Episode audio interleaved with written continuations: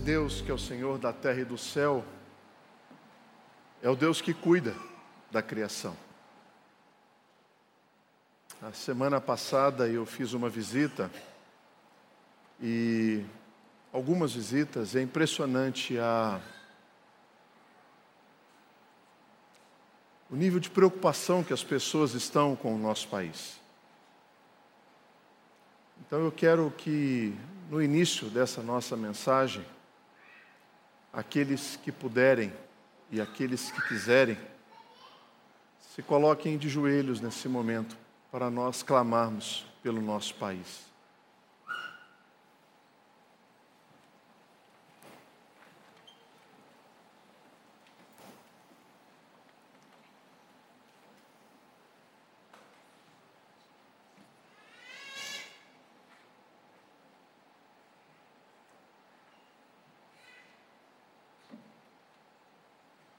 Senhor nosso Deus, nós somos o teu povo.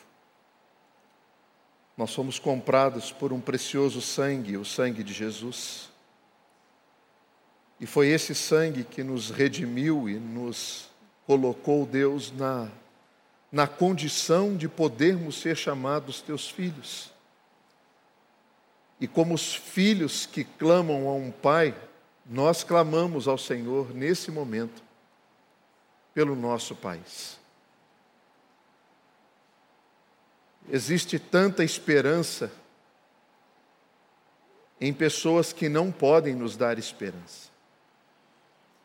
Existe tanta expectativa em quem simplesmente não vai supri-las. Por isso nós colocamos a nossa esperança no Senhor. O Senhor é aquele que está no trono, sentado e governando. E hoje o Senhor vai distribuir autoridade para muitas pessoas. O Senhor vai dar autoridade para deputados estaduais, deputados federais, para senadores e também Deus para o presidente da República. Senhor nosso Deus que haja compreensão de que essa autoridade é uma autoridade concedida e um dia será cobrada. Que no nome do Senhor Jesus, o nosso país não seja alvo da tua justiça, mas da tua misericórdia. Que o Senhor dê a possibilidade de nós experimentarmos graça e misericórdia do Senhor com quem assumir todas as autoridades que o Senhor está concedendo hoje. Nós, como povo do Senhor, clamamos e o fazemos agora, no santo e precioso nome de Jesus Cristo, o nosso Senhor e Salvador. Amém.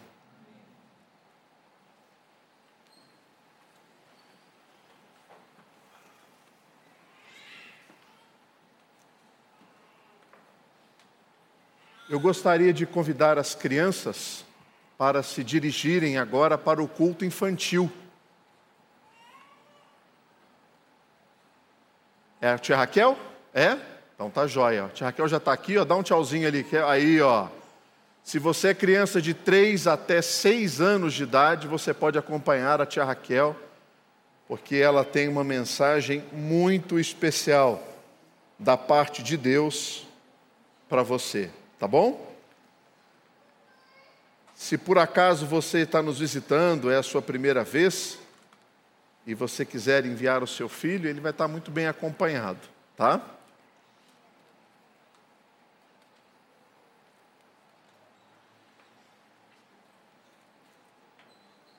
Existe um escritor norte-americano, o nome dele é Chuck Klosterman. E ele fala, ele tinha uma coluna na, na, no site da ESPN, e ele fala muito sobre as questões culturais né, norte-americanas. E no livro dele mais recente, ele diz o seguinte: provavelmente nenhuma outra geração, e ele está falando aqui da geração Z, que são os nascidos entre 65 e 81, né? Quem é essa turma aí? Vamos lá. Quem nasceu aí? Joia. É, tem uma, uma boa representatividade aqui. X, eu falei o quê? Não, X, obrigado. O pessoal está atento. Não foi pegadinha, não, foi desatento mesmo. E essa geração foi a que mais experimentou e provavelmente nenhuma outra geração experimentará tantas mudanças tecnológicas como essa geração enfrentou. Em que sentido ele diz isso? Bom, obviamente essa geração nasceu no mundo sem celular, sem internet e com o computador sendo algo extremamente é, relacionado às atividades militares, tecnológicas é, de grandes institutos. Então, é, nós crescemos longe dessa tecnologia. A geração é, Z, os millennials, eles não conseguem imaginar um mundo sem essas coisas. É, os meus filhos, vira e mexe, me fazem perguntas, né? Pai, no seu tempo já tinha no seu tempo já tinha? E normalmente a resposta é não, não tinha. Eu lembro que telefone não tinha nada a ver com privacidade. Porque onde ficava o telefone numa casa? Na sala. Normalmente perto da televisão. Então, quando eu tive o meu primeiro relacionamento de namoro com a Flávia, e isso foi lá em 96, e eu queria falar alguma coisa com ela com mais privacidade, eu comprava 100 fichas do orelhão, porque ali eu teria privacidade para ligar para ela. Porque na minha sala, na minha casa não tinha. Ah, pastor, tinha telefone sem fio já. Tinha na sua, na minha não. Vocês nunca vão saber o que é aguardar um telefonema. Aguardar um telefonema é estar preso à sua casa. Sabe aquele negócio? Eu te ligo para confirmar o local. Estava o telefone aqui, você ficava assim. Esperando. Você tem ideia do que seja isso? Essa geração também experimentou a popularização do celular, melhor, do computador. E posteriormente do celular. Quando eu cheguei em São Paulo para morar pela primeira vez aqui, quem lembra do guia Mapograph? A turma levando, nossa, tem gente falando assim, eu lembro, eu lembro desse tamanho. Aquilo era, era bom, mas era horrível. Porque imagina todas as ruas de São Paulo setorizadas em quadrantes não sequenciais. O que que isso significa? Ah, eu preciso ir para a rua, Rua da Consolação. Aí você olhava lá onde você estava. Ah, eu venho por aqui, Aí não era virar a página que tinha continuidade, não. Você estava na página 35, mandava você B72, aí você olhava B72. Aí virava, aí você tinha que ir para baixo. Era, era um custo você chegar em algum lugar, e hoje está tudo aqui, na palma da mão. Hoje mesmo eu estava conversando com duas meninas que vieram lá de, de Minas Gerais. Irmãos, é, eu não procuro essas coisas elas acontecem na minha vida, né? E elas falaram, ô oh, pastor, a gente tem um pouco medo de andar aqui em São Paulo de metrô, né? Aí eu falei, pô, pega lá o Google Maps, ele dá todas as orientações para você, fala assim, é muito fácil. Nós vivemos a popularização do computador. Primeiro computador da minha casa foi um Compaq. Ficava onde? Na sala. Do lado da televisão e do telefone, porque a internet era de escada. E com a chegada do computador, vieram também os vírus. Vírus é uma coisa nova, não tinha tecnologia para bloquear tudo.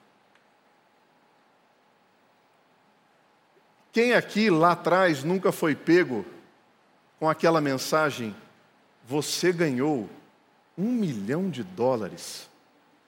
Porque você é o visitante um milhão do nosso site. Clique aqui para receber a sua recompensa. Quantos aqui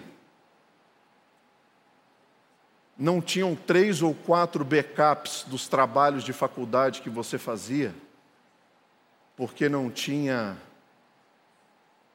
Google Drive e outras coisas afins. Eu já perdi um trabalho no dia da entrega por conta disso. Mas outro dia eu conto essa história. Por que, que eu estou introduzindo essa conversa nessa noite com esse assunto? Porque o tema da nossa mensagem é Queremos um Rei. E o pedido do povo a Deus por um rei foi como um vírus que entrou naquela nação. Não pela autenticidade do pedido, porque é, é válido, era válido. Mas a motivação do coração do povo de Israel ao pedir o que eles pediram é que foi muito complicado. Então hoje a gente vai estudar um pouquinho o primeiro livro de Samuel, capítulo de número 8. E eu quero começar a partir do versículo 4, na nova versão internacional.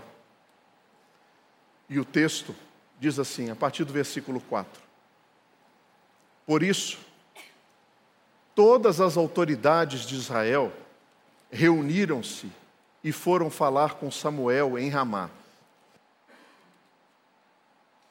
E disseram: Tu já estás idoso, e teus filhos não andam em teus caminhos.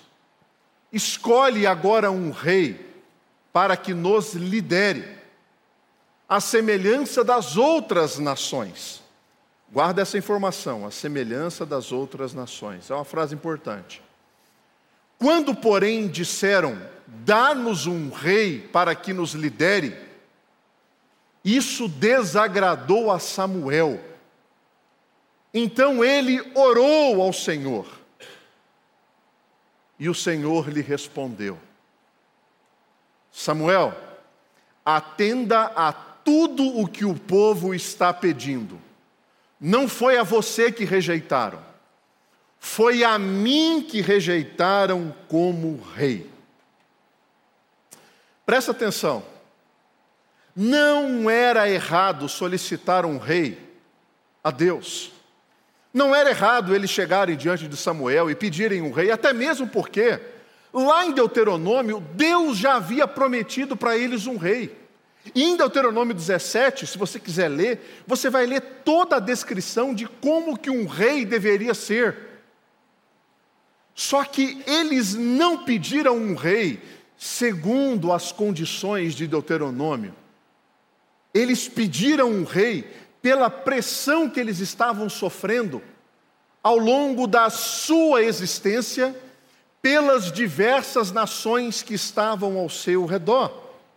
O problema não foi o pedido, o problema foi a motivação do pedido. Sabe quando uma criança chega para você, e se você é pai, se você é avô, e ele chega todo amoroso, dá um abraço, dá um beijo e fala: Eu te amo. Tem algum problema em dizer essas coisas? Não tem problema. Onde é que está o problema? O problema está que depois de dizer isso, ele fala: compra dez pacotes de figurinha para mim da Copa, por favor. Aí é que está o problema. E isso, irmãos, é frase de novela. Qualquer semelhança com a realidade é mera coincidência. A motivação do nosso coração revela esse pedido. Ele é um pedido que surge sendo alimentado, impulsionado, sustentado pelo medo e não pela fé. Eles queriam um rei por duas razões. Olha o versículo 5. Lembra aquela frase que eu falei que era importante? A semelhança das outras nações. De Samuel, eles têm, nós não. Eles têm uma referência nacional, eles têm um padrão, nós não temos. Olha só o que diz o versículo 20, olha que interessante. Lá no versículo 20 ele fala: Nós seremos como todas as outras nações, um rei nos governará e ele irá à nossa frente para combater em nossas batalhas. Eles queriam um senso de orgulho nacional, identidade e segurança na figura de um rei. Mas tudo que eles tinham era pouco. Eles só tinham a promessa de um Deus invisível. Era pouco. Deus considerou isso como uma rejeição, não a Samuel, mas ao próprio Senhor. Eles não tinham percebido que eles não eram como as outras nações. Sabe aquela fala do seu filho para você? Mas pai, mas mãe, todo mundo tem. O que, que você responde? Você não é todo mundo. Eles não entenderam que eles não eram todo mundo. Eles não eram as outras nações. Eles eram diferentes. Deus escolheu eles, porque eles eram diferentes. Eles eram fracos, eram frágeis, não tinham nada que pudesse oferecer, eram pobres, não tinham nada, nada. E olharam para tudo isso e, dissemos, e disseram assim: a gente não tem um Deus, é pouco. Olha só, Samuel 8, versículo 8. Deus está dizendo: assim como fizeram comigo, desde o dia em que os tirei do Egito até hoje, abandonando-me e prestando culto a outros deuses, eles também estão fazendo com você, Samuel.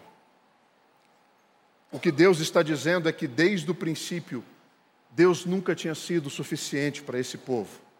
Preste atenção, nas falas do Senhor, na sua escritura sagrada, ele está dizendo: eles sempre foram assim. Lembra da história da saída do Egito?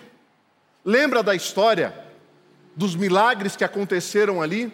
Das pragas, do mar abrindo, do mar fechando, da coluna de fogo, da nuvem, do maná, da provisão, da sandália que não gasta, da roupa que não rasga, das codornizes, da água saindo e brotando da pedra. Lembra dessas promessas? E o que, aconteceu no deserto? Bezerro de ouro. O que mais que aconteceu no deserto? Ah, que saudade do Egito. Lá a gente não passava fome. Deus está falando, eles sempre fizeram isso. Esse pedido de um rei, no capítulo 8, é um pedido ridículo de Israel ridículo. Por quê? Dever de casa. Leia o capítulo 4, 5, 6 e 7. Você vai ver uma história muito interessante. A luta deles com os filisteus, eles perdem. Depois, eles têm a sua arca roubada. E a arca é levada da cidade em que ela estava e é colocada dentro de um templo de um deus chamado Deus Dagon. Olha que insanidade eles pegam a arca e colocam dentro de um templo. No dia seguinte, pela manhã, eles vão até o templo, a estátua está caída, quebrada, prostrada diante da arca. E eles falam assim: Epa, o que aconteceu aqui? Caiu? Será que deu uma, uma lufada de vento aqui, derrubou? Colocaram a estátua de novo em pé. No dia seguinte, a estátua tinha caído, quebrado a cabeça e quebrado as suas mãos prostradas diante da arca. Como se não bastasse, todo o povo daquela cidade passou a ter câncer, tumor. E eles falaram assim: Meu Deus, vamos tirar esse negócio daqui. Tiraram, levaram para outra cidade, botaram em outro templo. O que, que aconteceu? A cidade inteira começou a ter câncer. O que, que eles fizeram? Vamos, levar isso aqui para outra cidade. Quando chegou a notícia da terceira cidade, eles falaram: Não, não, não, não, não, não, não. Aqui não. Nós vamos mandar isso aqui de volta para a casa deles. Ah, como é que nós vamos mandar de volta? Quem vai ter coragem de levar? Quem é que vai ter vergonha na cara de ir lá e falar assim: olha, desculpa, a gente pegou. Ah, vamos fazer um bem bolado aqui, vamos pegar duas vacas, vamos amarrar, vamos botar uma carroça, e para onde as vacas forem é para onde a arca tem que ir. Para onde a arca vai? Para um local chamado Campo de Samuel. A arca volta para o lugar onde ela deveria estar. Mas Deus é insuficiente, eles querem um rei. Eles querem um rei que possa guerrear por eles, um rei que possa ser o símbolo da sua justiça nacional. Ah, isso é um grande problema. Primeira aplicação de hoje. Fala para mim. Onde é que você faz isso na sua vida com Deus? Onde é que você olha para a sua vida e diz assim: Deus, eu te amo, mas o Senhor é insuficiente. Eu quero um rei.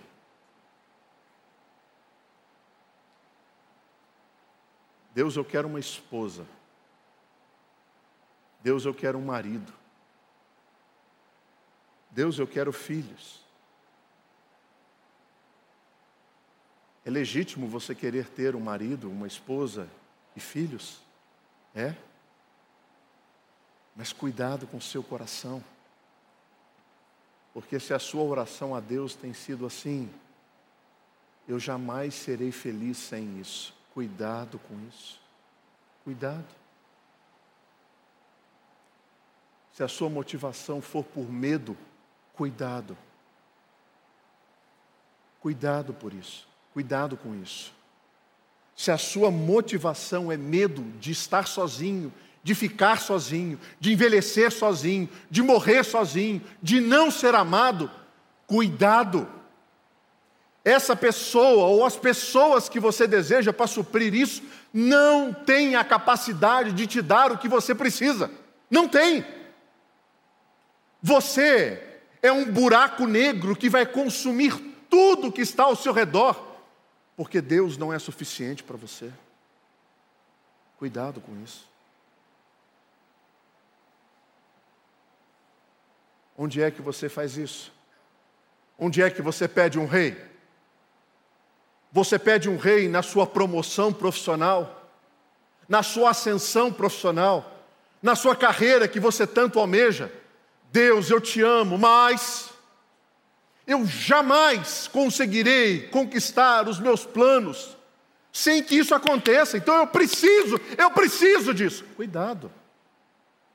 Cuidado, porque a sua mensagem para Deus é: Deus, eu te amo, mas você é insuficiente para mim. Cuidado.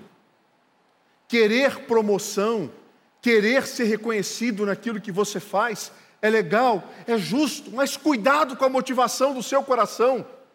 A sua alegria não está nessas coisas, cuidado.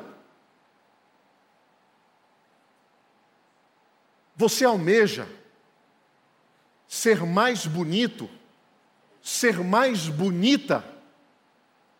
Puxa, que bom! Pastor, eu quero fazer isso para a minha esposa, eu quero fazer isso para o meu marido, ou eu quero fazer isso para arrumar um marido ou arrumar uma esposa. Eu, eu, ok, tudo bem. A gente sabe os efeitos legais e benéficos que uma cirurgia plástica traz, né? Fala, pastor, você nunca olhou no espelho, não? É, no piquenique ontem, olharam para o meu nariz e falaram assim: Ah, agora eu entendi por que você trouxe quibe, coalhada, esfirra, né? Pezinho aonde? Lá no, lá no brimo. Está lá. Mas eu, eu, eu sou bem resolvido com o meu nariz. Mas tem gente que não é. E tudo bem. Agora, cuidado. Cuidado se a sua única motivação da vida é um padrão inalcançável e jamais, jamais contente com a sua aparência. Cuidado. Não creia que a sua felicidade está lá. Não está. Não está. Acredite em mim. Qualquer coisa que você exija além de Deus, isso se torna o seu rei. Quando você depende dessas bênçãos para se sentir importante, seguro, segura, cuidado, porque você pode estar se tornando como os israelitas que chegaram diante de Samuel e disseram: Cara, você já está velho, e quando você morrer, a gente está perdido, a gente precisa de um rei. Cuidado.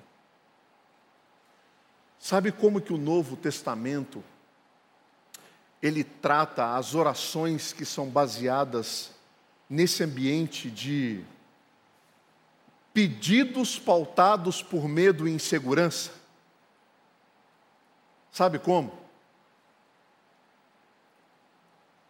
Iô, Tiago 4, a partir do versículo 1. Vê se você consegue aí. Porque o Novo Testamento fala que essas orações, elas são chamadas de orações adúlteras.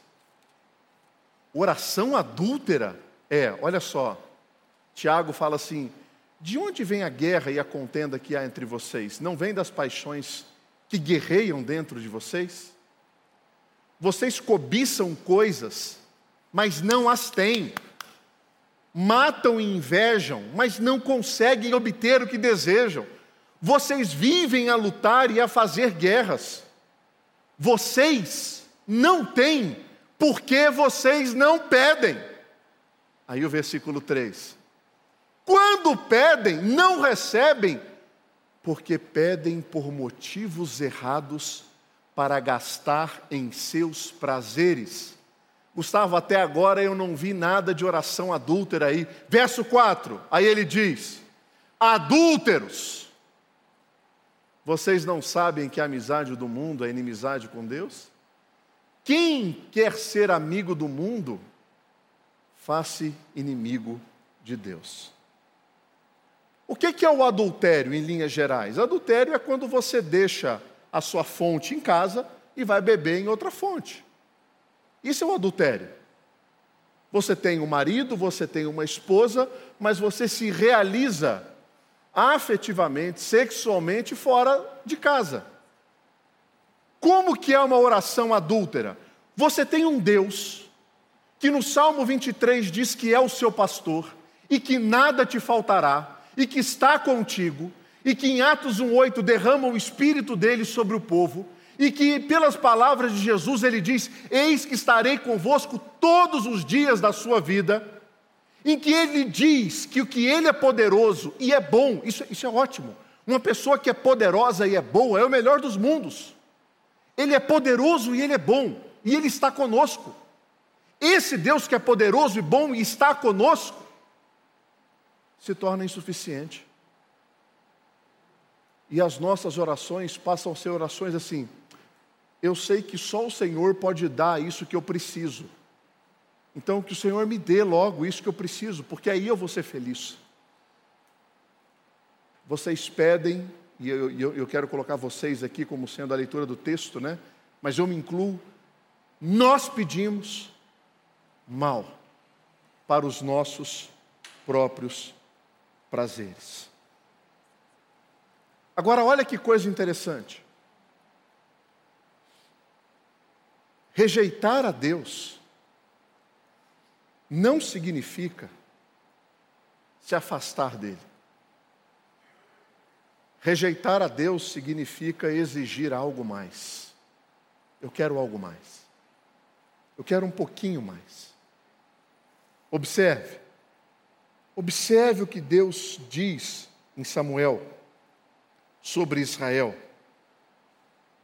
Porque isso é o que você pode esperar de qualquer rei que você exija além de Deus. Isso que? Versículo 9. 1 Samuel 8, 9. Agora, Deus está dizendo para Samuel: Samuel, agora você vai atendê-los. Mas advirta-os solenemente. Diga-lhes quais direitos reivindicará o rei que os governará. Verso 10. E Samuel transmitiu todas as palavras do Senhor ao povo que estava lhe pedindo um rei. 11. E ele disse, Samuel: O rei que reinará sobre vocês reivindicará como seu direito o seguinte: ele, guarda essa palavra, tomará os filhos de vocês para servi-lo em seus carros de guerra e a sua cavalaria para correr à frente dos seus carros de guerra. Verso 13. 13. Tomará as filhas de vocês para serem perfumistas, cozinheiras e padeiras. Verso 14: Tomará de vocês o melhor das plantações, das vinhas, dos olivais, e dará aos criados dele. Verso 15: Tomará um décimo dos cereais e da colheita das uvas, e dará aos seus oficiais e aos seus criados Verso 16: Tomará de vocês para o seu uso particular os servos e as servas, e o melhor do gado e do jumento. 17: Tomará de vocês um décimo dos rebanhos, e vocês mesmos se tornarão escravos dele. Verso 18: E naquele dia, presta atenção, e naquele dia vocês clamarão por causa do rei que vocês mesmos escolheram e o Senhor, eu, desculpa, não ouvi. E o Senhor não os ouvirá. Um rei que não seja Deus é um rei que vai tomar, tomar, tomar, tomar, tomar de você. Tomar tempo, tomar ânimo, tomar vigor, tomar sonho. E não vai entregar o que você quer não vai dar para você o que você tanto almeja. A sua felicidade será como a esperança de um cachorro que corre numa corrida atrás daquele coelho, ou como um cavalo que tem uma cenoura pendurada numa vara de pesca, que promete alimentá-lo, mas nunca o alimenta. E aí? Você quer mesmo um rei? E Deus deu um rei. Deus deu um rei bonito, mas bonito. A Bíblia fala que Saul era bonito. Pastor, bonito quanto? Eu não sei, mas ela fala que do povo ele ressaltava dos ombros para cima. Gigante, um cara enorme, forte, parrudo, bonito. Sabe aquele cara de presença? chega no ambiente, cumprimenta firme, boa noite, como estão? Líder. Como é que foi o fim dele? Cavalaria vindo do lado, exército do outro, ele pega o servo dele e fala: Não, eu não posso morrer na mão deles, me mata. Ah, eu não vou te matar, não. Ele põe a espada assim e se lança em cima dela. Esse é o rei que vocês querem? Esse é o rei? Está aí o rei de vocês. Esse é o rei.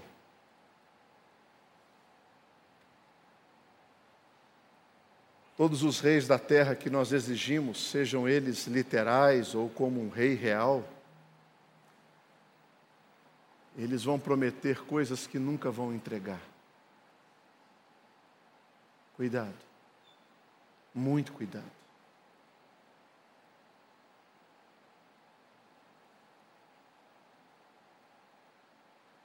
Mas o povo estava obstinado. E pessoas obstinadas normalmente conseguem aquilo que querem. E conseguem a qualquer custo. Nunca se dão bem, mas conseguem. E às vezes a única maneira de Deus quebrar a escravidão por um rei ou por um ídolo, sabe como que ele faz isso? Ele dá para você. Olha que duro isso. Nós estamos tão obstinados a ter o que nós desejamos, que Deus, se fosse mineiro, ele diria assim: Tó. Você quer? Tó. É seu. Verso 18 do capítulo 8. Naquele dia vocês clamarão por causa do rei que vocês mesmos escolheram e o Senhor não os ouvirá. Verso 19. Todavia o povo recusou-se a ouvir a Samuel e disse: Não! Queremos ter um rei. Seremos como todas as outras nações. Um rei nos governará e sairá à nossa frente para combater as nossas batalhas. Verso 22. E o Senhor respondeu: Atenda-os, deles um rei. Então Samuel disse aos homens de Israel: Volte cada um para a sua casa.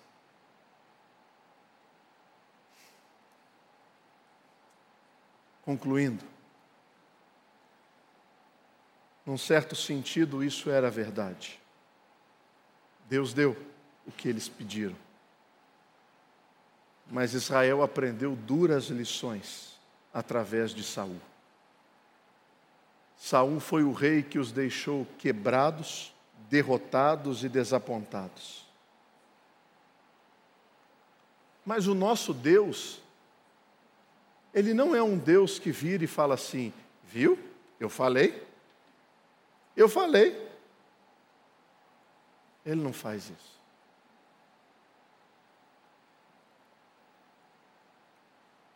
Ele viu o povo quebrado, destruído. E aí ele escolhe um rei para governar aquela nação. E ele não pega um que se sobressaía dos ombros para cima, não. Algumas figuras de ilustração colocam Davi como sendo um pichotinho, ruivinho, sardentinho, mirrado, aquele que você não dá muito valor, sabe? Quando você está querendo muito namorado, uma namorada, você escolheu, quebrou a cara, escolheu, quebrou a cara, escolheu, quebrou a cara, escolheu, quebrou a cara. Aí você fala assim: Ó oh, Senhor, tem misericórdia de mim. Aparece um mais ou menos, mas uma bênção na sua vida, que te ama, que te honra, que te respeita. Fala assim: Eu não poderia ter feito escolha melhor. Deus escolhe aquele que seria um tipo de Cristo para Israel, que pega aquele povo destruído e arrebentado. Eu vou mostrar para vocês o que eu faço. E a primeira ação dele é derrubar um homem enorme, com uma pedrinha só, na testa. É o que Deus faz com a gente. Quando a gente acha que a nossa segurança está em algo bonito, enorme, forte que a gente construiu, de repente Deus desce uma teiazinha e fala assim: segura nessa teia aqui que eu vou te sustentar. Aí você fala: não, senhor, não precisa, eu já construí aqui, ó, estou firme. Não se preocupe. Deus dá a Davi, porque Davi é aquele, é aquele que representava o Rei absoluto, Jesus Cristo, nosso Senhor. enquanto um rei terreno tira tudo de você e te esfola, o rei celestial foi aquele que foi esfolado por você e te dá tudo que você precisa para viver, para ser redimido, para ser perdoado, para ser perdoada, para ser amado, para ser amada. Que rei você quer? Onde está o seu coração? Jesus é o Rei que foi à cruz sofrer no seu lugar para suportar as suas mazelas. Esse é o Rei que nos é dado. Esse é o Rei que reina. É o Rei que tomou sobre si as nossas enfermidades, as nossas dores. E o castigo que deveria recair sobre nós, recaiu sobre ele. E pelas suas feridas, nós somos sarados.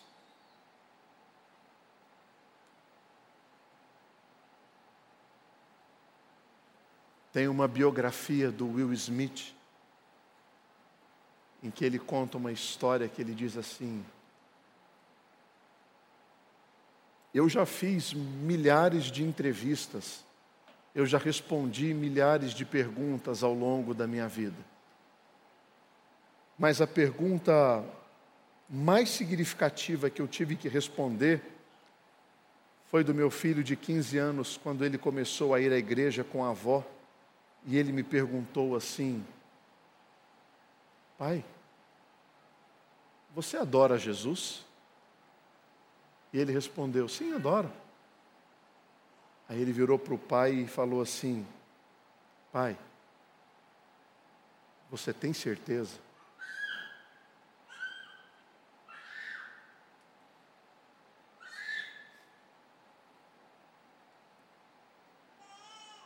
Eu pergunto para você: quem é o seu rei?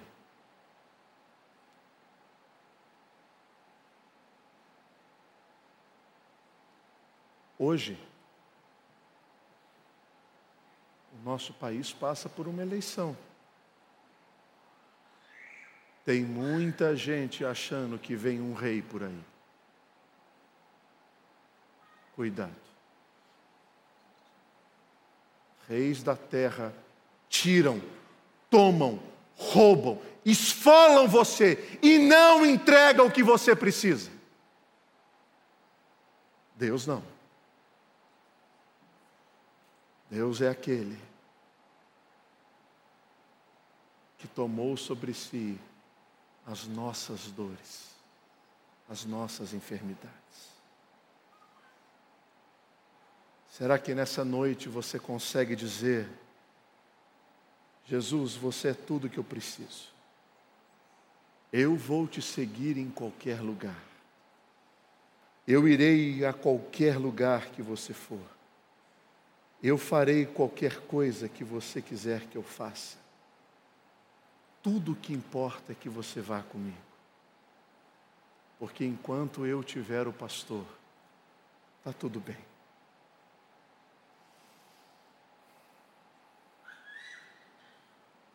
Eu quero convidar você agora a cantar uma canção que fala um pouquinho dessa suficiência de Deus para o seu povo. Vamos ficar de pé.